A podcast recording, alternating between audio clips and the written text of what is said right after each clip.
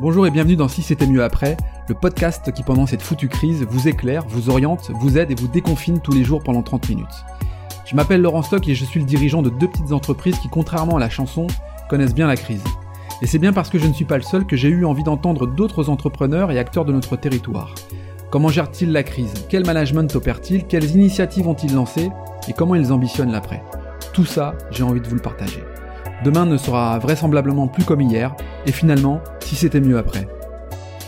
Bien, bah bonjour tout le monde et bienvenue pour ce premier rendez-vous post-confinement. Euh, nous sommes aujourd'hui le jeudi 14 mai et comme promis, on se retrouve désormais toutes les semaines avec un rendez-vous hebdomadaire et ce jusqu'à fin juin. D'ailleurs, pour ne pas louper ces podcasts, je vous invite à, à vous abonner sur Ocha ou encore Apple Podcasts. Dans, les précédents épisodes, j'ai souvent fait allusion à notre jeunesse, cette relève à qui nous laissons un monde pas très sexy, ça c'est un fait. Mais pour autant, euh, il est primordial de faire de cette période délicate des opportunités durables pour les prochaines années. Alors pour nous parler de cette relève, j'accueille aujourd'hui euh, Amaury Flotta, qui préside la première école d'ingénieurs de France, INCREA. Bonjour Amaury. Bonjour Laurent. Bon, comment vas-tu? Ben, Ça va, euh, on déconfine, mais tout en restant chez soi. Hein. Ouais, ouais, toi, tu as fait le choix de, de, travailler de chez toi euh, et, de préserver peut-être euh, ta santé et pas aller euh, forcément inutilement parfois à la rencontre des autres. Bon, quand je parle de, relève, les étudiants qui font partie de l'INCREA demain seront sur le marché de l'emploi. alors, avant de rentrer dans, dans, le domaine finalement du, monde des grandes écoles, je te propose deux choses. C'est un que tu te présentes et puis que tu nous présentes également qu'est-ce que INCREA? Alors déjà, moi, je suis euh, entrepreneur. J'ai eu la chance de tomber dans ce, cette euh, merveilleuse aventure de l'entrepreneuriat très jeune, à 21 ans. Euh, on mmh. était encore étudiant en école de commerce. Et Increa, c'est en fait le rapprochement de trois grands noms, de trois grandes écoles d'ingénieurs de la région historique, HEI, ISA et ISEN. Mmh. C'est une vieille histoire puisque HEI est la première école euh, de l'enseignement euh, catholique qui a vu le jour en 1885, peu de temps après la création de l'Université catholique de Lille. Ouais, longue histoire, effectivement. Voilà. Et aujourd'hui, en fait, euh, ce rapprochement qui date plus d'hier, puisque juridiquement, ça a été fait en 2013 et le nom de INCREA est apparu en, en 2016, euh, a constitué le premier groupe français d'écoles d'ingénieurs avec 5000 élèves ingénieurs qui sont dans nos euh, différents euh, enseignements. D'accord. Alors quand on sort d'INCREA, qu'on est ingénieur, c'est quoi les métiers qui nous sont euh, proposés ou qu'est-ce qu'on produit, qu'est-ce qu'on crée? Alors c'est forcément des métiers plutôt autour des sciences. le but du rapprochement, c'était de pouvoir apprendre la transdisciplinarité. On est persuadé que demain, les sujets ne seront pas uniques. et la preuve en est, c'est que dans les hypothèses de ce que l'on vit actuellement, il y a différents sujets qui euh, amènent la déforestation à peut-être amener des animaux sauvages à se rapprocher des villes et, euh, et, dans la construction euh, des habitations en bordure de ces de ces déforestations ont amené peut-être des personnes à manger des animaux qu'ils n'auraient pas dû manger. Bah, nous, on mmh. est vraiment sur ces sujets puisque nos trois écoles avaient des sujets bien distincts le but demain, c'est de pouvoir euh, euh, faire de, du cross-selling entre ces différentes formations, mhm. euh, entre l'ISA qui était autour de, des métiers de la terre, de l'agriculture, de l'agronomie, ISEN autour du numérique. Et donc, t'imagines que quand on parle d'intelligence artificielle, de big data, et on en reparlera tout à l'heure parce que mhm. c'est au cœur du sujet du traitement du mhm. Covid. Et puis avec HEI où on va parler de la ville, on va parler de construction, on va parler de smart city. HEI est la deuxième école qui euh, fournit le plus d'ingénieurs dans le monde du bâtiment en France actuellement. Et alors, euh, bon bah, on est tous déconfinés là, donc euh, les, les 5000 élèves sont venus sur les bancs de l'école? Comment, comment, comment ça se passe? Et non, ah. ils n'ont pas repris le, le, retour des classes, la route des classes, et ce sera pas pour tout de suite. le gouvernement a annoncé que les universités, donc les écoles, également, enfin finalement tout l'enseignement supérieur euh, ne reprendrait pas euh, euh, le retour avant immédiatement, mais même pas cette année. Donc là actuellement on est en train de parler de la rentrée scolaire donc septembre 2020. Euh, mais on ne sait pas vraiment euh, si comment va se passer non plus cette rentrée, puisque finalement, tant qu'on n'aura pas de solution pour pouvoir contrer ce Covid, on n'aura mmh pas non plus forcément beaucoup de solutions pour pouvoir remettre des étudiants dans des amphis avec des distanciations sociales respectables. Oui, mais, mais euh, rassure-moi, donc ils ne sont pas sur les bancs de cette grande école, mais néanmoins il y, a, une continuité. Comment, comment euh, l'INCREA s'est inventé, euh, peut-être ou pas d'ailleurs, ou a continué à, inventer l'avenir à travers une nouvelle forme de pédagogie? Je ne sais pas si on peut appeler ça comme ça, mais comment vous vous êtes organisé? Parce que du jour au lendemain, c'est pas non plus très simple pour une grande école. Non, alors Heureusement, on n'avait pas attendu non plus cette euh, situation euh, incroyable pour pouvoir euh, enclencher le, virage. Mais mmh. tu as raison, je vais te donner une anecdote. Nous étions, on, signé au mois de février un partenariat. On était la première grande école d'ingénieurs en France à signer un partenariat pour s'engager vers l'EdTech, éducation mmh. technologique, pour pouvoir dire que nos cours demain ne serait plus 100% euh, présentiel. Euh, et donc, on a une fabuleuse équipe chez Increa autour de l'innovation pédagogique. Et donc, en, février, on était ravis de pouvoir arborer nos badges. Je vous invite à aller voir sur LinkedIn les posts qu'il y avait à l'époque. Un mois après, 100% de nos cours étaient devenus euh, à distanciel. Et ben donc on a été, on a eu, euh, on a dû se jeter. Euh, un, de toute façon, on n'avait pas le choix, mais euh, surtout c'était, on avait une, une, obligation de continuation pédagogique. Nos 5000 mhm. élèves n'allaient pas rester chez eux. Puis on, en reparlera peut-être juste après, mais il y aura aussi d'autres contraintes hein, auxquelles on va devoir faire face, puisque tous les jours nous découvrons des nouveaux sujets. Mais en tout cas, on peut dire que grâce à ça, ce sera mieux après, parce que forcément, on a gagné euh, un certain nombre d'années en termes de retour d'expérience. On peut dire que sur les sondages qu'on fait auprès de nos 5000 élèves, euh, bah, 85% sont satisfaits euh, de la manière avec laquelle on a mis en place les cours de manière distancielle. Mais ce qui est encore de plus intéressant, c'est que finalement, ils aiment bien les cours comme ça, à, distance, mais tous aiment et aiment vraiment la, la, relation sociale et donc aiment les cours présentiels. Donc l'avenir n'est pas heureusement au 100% distanciel. Dans une université comme la Cato, dans une école comme une créa, on ne pourrait pas imaginer de toute façon euh, avoir des cours, avoir euh, euh, parce que pour nous le l'homme, le salarié de demain se forge au contact des autres. Ah et, bien sûr, heureusement qu'on aura encore et que nos élèves réclament des cours présentiels dans nos écoles. Alors, il y, a deux questions qui me viennent, mais avant de, rentrer dans, ces questions, tu me parlais de contraintes. C'est quoi, du coup, les contraintes euh, que, tu, évoquais là? Ben, Nous, on a, dans les contraintes, euh, quand on n'a pas comme unique métier euh, l'enseignement supérieur, puisque on a la relation avec l'entreprise, plus de 1500 entreprises partenaires qui mmh. sont dans des situations très compliquées. on a une très grosse activité autour de la recherche, de la recherche en lien aussi avec nos partenariats euh, entreprises. Euh, mhm. ça, c'est des choses qu'on n'a pas pu mettre en place à distance. Euh, nos, nos, chercheurs, nos laborantins, nos, quand ils sont pas dans leur labo, on ne peuvent pas avancer sur les sujets de thèse sur lesquels, lesquels ils avancent. Donc ça, c'était une activité qui a été mise parallèlement en, suspens, en stand-by pendant cette période-là. Ce sont ces activités qui ont repris hier au 11 mai, puisque on a plus d'une centaine de, collaborateurs qui sont retournés euh, chez nous. Mais dans les sujets qui sont un peu plus compliqués, c'est la rentrée scolaire. On, connaît l'importance de l'intégration. Euh, tu sais bien qu'on ne parle plus de bisutage depuis euh, très longtemps. Pour autant, la notion d'esprit de corps, elle existe euh, grâce à ces 15 jours où euh, euh, les étudiants vont vivre pendant 5 ans. Je pense que toutes les personnes qui ont fait des études dans des écoles ou autres se rappellent de cette période d'intégration qui permet de pouvoir ensuite vivre 5 ans avec des, la camaraderie des, des potes. C'est là où se crée beaucoup de liens. Bon, ben, comment on va pouvoir inventer cet esprit de camaraderie si jamais à la rentrée scolaire on nous dit pas de pas d'intégration, c'est pas possible? On n'a pas encore les réponses. Pas simple. Euh, alors justement, euh, euh, une, grande école comme, comme une CRIA, c'est quoi son modèle économique? Parce que là, pour le coup, là encore, tu, dois te poser des questions sur un modèle économique existant. Est-ce que tu le vois évoluer Tu le vois un peu chamboulé par ce qui, ce qui se passe actuellement? Ben, le modèle économique, il repose en grande partie sur les scolarités. Donc, euh, il faut qu'on maintienne euh, notre excellence euh, pour satisfaire les étudiants et les familles et, continuer à, assurer une pédagogie de qualité. Donc ça, c'est le, premier point auquel on a voulu répondre parce que c'est notre mmh. métier historique. Après, dans notre modèle économique, nous sommes une association.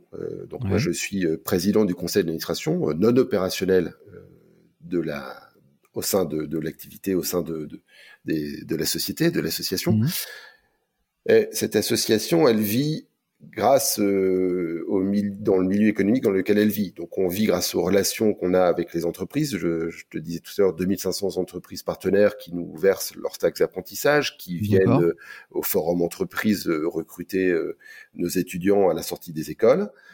On vit aussi, puisque nous sommes donc un, euh, le statut d'ESPIC, c'est euh, enseignement supérieur d'intérêt général. Donc, mhm. euh, je donne quelques chiffres. Il y a 2 millions et demi d'étudiants en France. Sur les 2 millions et demi, 80 000 font partie d'établissements appelés ESPIG. Donc, ces établissements, tu vas retrouver l'intégralité à peu près des écoles de commerce de France, que ce soit HEC, ESSEC, ESCP. Tu vas retrouver les écoles d'ingénieurs privés tu vas retrouver les facultés privées. tu en as 80 mhm. 000 sur ces 2 millions et demi. Bah, sur ces 80 000, on est 36 000 à Lille, à l'Université catholique de Lille. Donc, on pèse à peu près 50% de, ce, de, ce, de ces formations euh, privées d'intérêt général.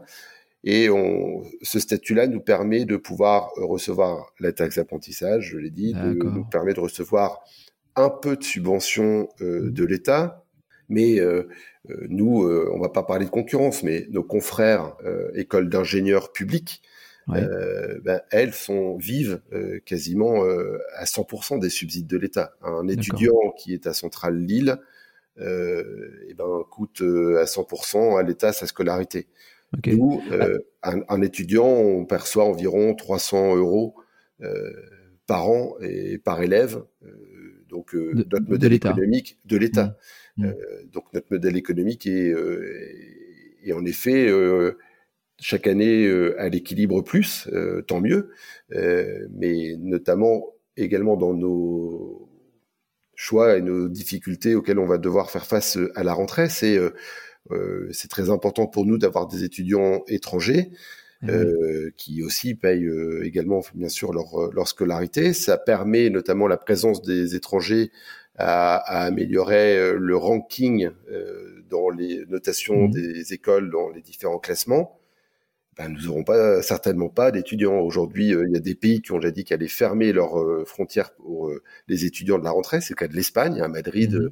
nos partenaires et d'ingénieurs de Madrid ont annoncé qu'ils fermeraient l'accès aux étudiants européens. Nous, aujourd'hui, on n'a pas encore pris cette décision, on attend une décision de, l'État à ce sujet.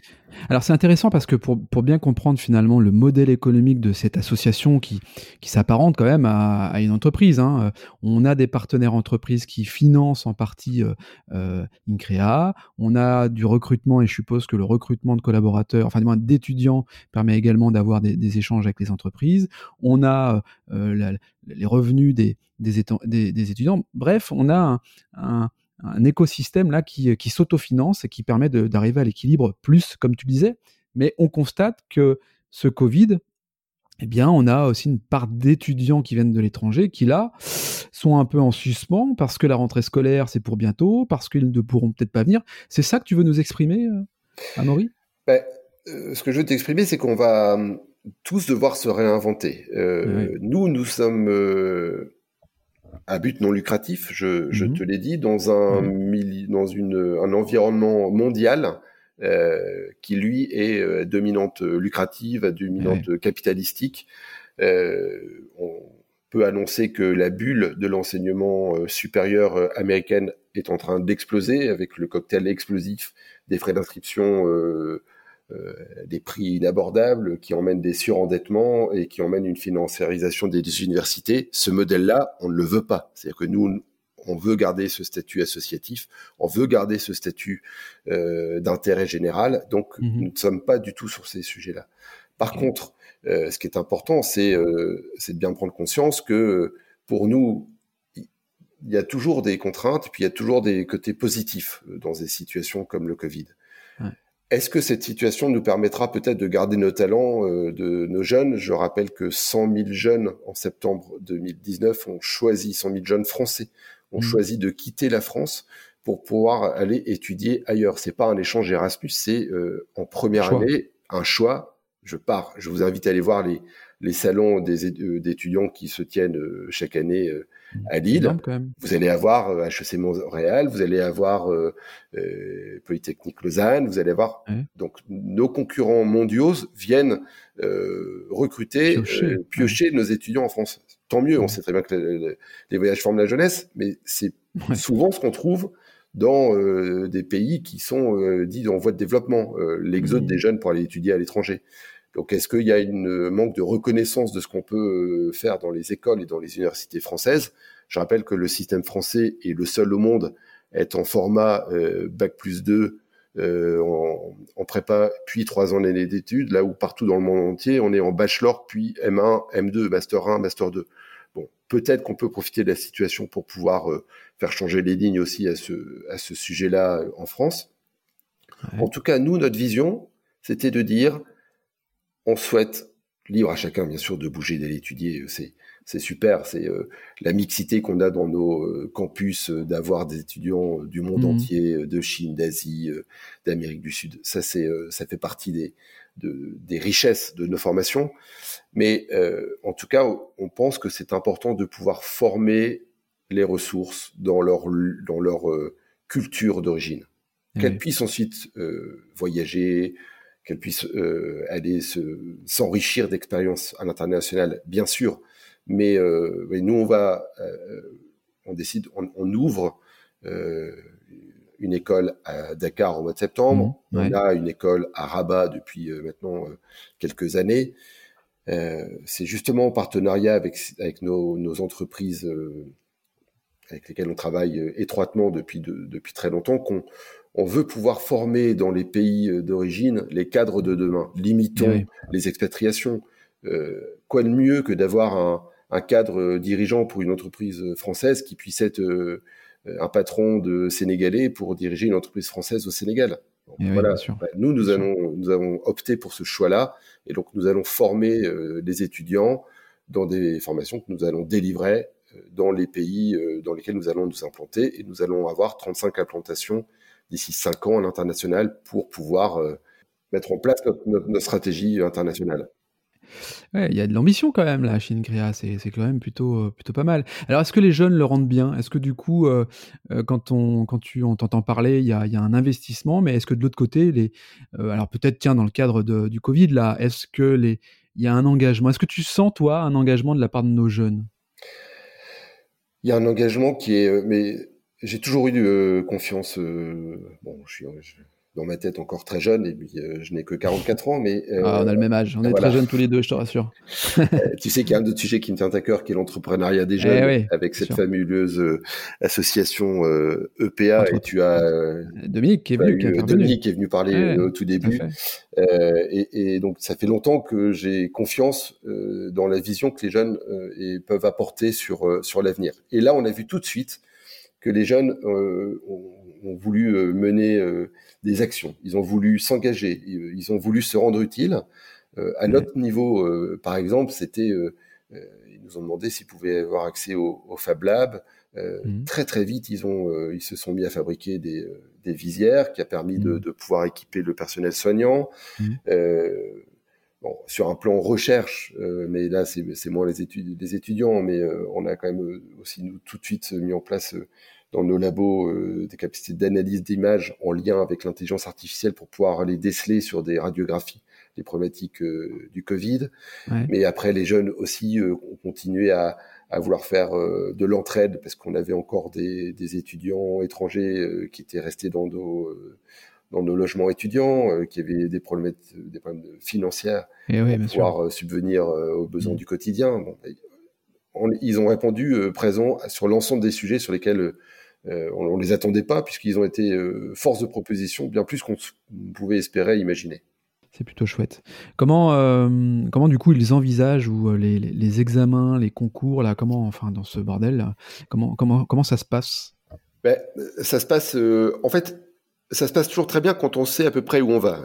si on peut faire une une analyse, une métaphore par rapport à, la mer. Euh, il pas, c'est pas le moment de changer de cap quand on est dans le brouillard et qu'on sait pas euh, où on, cherche pas à rentrer au port quand on sait pas où est la côte. Bon, à un moment donné, on était euh, quand même un peu dans le brouillard. C'est-à-dire que quand on a appris le 11 mars que le le 13 c'était le dernier jour et que donc on savait pas combien de temps ça allait durer, on savait pas. Nos professeurs ont fait un travail remarquable. Il n'y a mmh pas eu de flottement. on a délivré un nombre d'heures de cours euh, un depuis euh, le 13 mars, qui est euh, forcément sur plusieurs cycles de formation, de cinq années. T'imagines le, le, nombre d'heures qui ont été délivrées à distance. Mm. Et puis très vite, bah, les examens ont été mis en place, mais des examens distanciels, mm. sans savoir si jamais on allait revenir ou pas dans, dans les locaux. Et, donc pour les pour les enseignants, c'était un peu compliqué de se dire comment on va faire pour le deuxième semestre pouvoir noter. Est-ce qu'on va revenir à une notation euh, traditionnelle à un moment donné, même si jamais on, ne revient que 15 jours? Bon, et quand on a eu donc cette intervention euh, le 13 avril qui nous a annoncé que du qu'on ne rentrerait pas en cours, voilà, mmh. c'était très facile à mettre en place. On savait que la notation serait complètement différente pour le deuxième semestre, euh, et donc on a ensuite décidé de, de, mettre en place les examens à distance on a quand même aussi essayé d'éviter de mettre euh, des QCM euh, pour identiques pour chacun des étudiants parce qu'ils sont souvent plus intelligents que nous. Donc euh, bon, évitons d'aller les inciter à, la triche. Mais, mais, je pense que là-dessus aussi ils sont ils sont responsables. Ils sont responsables. Mm. bon, je dis pas que ça, ça n'arrive pas du tout, mais mais c'était voilà. Donc on a le, le choix a été fait le 13 avril que bah, les, examens se feraient euh, à distance. On a même des étudiants en quatrième année qui ont euh, démarré des stages. J'ai eu une formation d'une étudiante en HEI quatrième année qui est partie euh, en Suisse démarrer son stage. Elle a pris son train. Donc chacun continue à se responsabiliser dans cette période un peu compliquée. Mmh. Euh, et, la vie euh, continue, confinée, qui continue. Mmh, bien sûr. Moi, j'ai toujours dit que c'était, alors, un, une responsabilité individuelle et qu'il fallait continuer euh, tout en étant responsable, évidemment, des uns et des autres et de soi-même. Quoi. C'est un élément important. tout à l'heure, tu me parlais de big data. Alors, justement, dans le digital, le big data, dans le cadre du Covid-19, quel, est le, quel est le lien entre la big data et, et le Covid-19 euh, c'est euh, l'analyse d'image, notamment. Euh, je vais pas rentrer dans le dans le détail parce que c'est des sujets de recherche pas forcément très confidentiels, puisque mais mais assez pointus. mais pour essayer de que chacun puisse éventuellement comprendre, c'est de dire voilà, tu, tu vois par exemple tu fais tu prends plusieurs radios et eh ben avec l'intelligence artificielle et la machine learning, donc tu enrichis la donnée grâce au big data et de dire bah, si on, relève euh, et on analyse euh, des points euh, sur les radios qui peuvent être des traces différentes des maladies qu'on peut avoir habituellement classiques, ça permet de pouvoir notamment analyser le, le Covid tu sais que le Covid a eu a pris prend plusieurs formes. Continuons à parler au présent parce que mmh, mmh, euh, mmh. on va encore en parler pendant euh, quelques temps. Euh, c'est pas derrière nous. Et il y a des formes de dégénérescence neurologique, des formes de pulmonaires, des formes et, et donc l'intelligence artificielle est très importante sur ce, parce que même sur un plan médical, chacune des formes peut être une spécialisation euh, différentes. Bien sûr qu'on l'intelligence artificielle ne va pas remplacer tout de suite euh, l'œil médical, et tant mieux. Euh, mais en tout cas, si elle peut être au soutien de l'analyse médicale, voilà. Mmh. Et donc, ce sont, on, a des chercheurs chez nous qui ont qui travaillent et qui avancent sur ces sujets-là précisément depuis maintenant quelques semaines. Bon, bah, très bien, très bien. Écoute, euh, Amaury, on arrive au, terme déjà de, ce podcast. Euh, si tu avais deux trois, deux, trois éléments là qu'on devrait retenir par rapport à tout ce que tu nous as dit, et puis ton, mot de la fin, ce serait quoi? Il faut faire confiance. Euh, confiance à la jeunesse. la jeunesse, quand elle décide de venir étudier chez nous, elle peut aussi s'appuyer sur des racines. Je mmh. vous ai parlé qu'on était créé au sein de l'Université catholique depuis 1885. Tout ça n'est pas le fruit du hasard. Mmh. On n'est pas sur des notions autour de l'éphémère. On veut apporter ce qui est important chez les jeunes, chez les étudiants, c'est autant le savoir-être que le savoir-faire.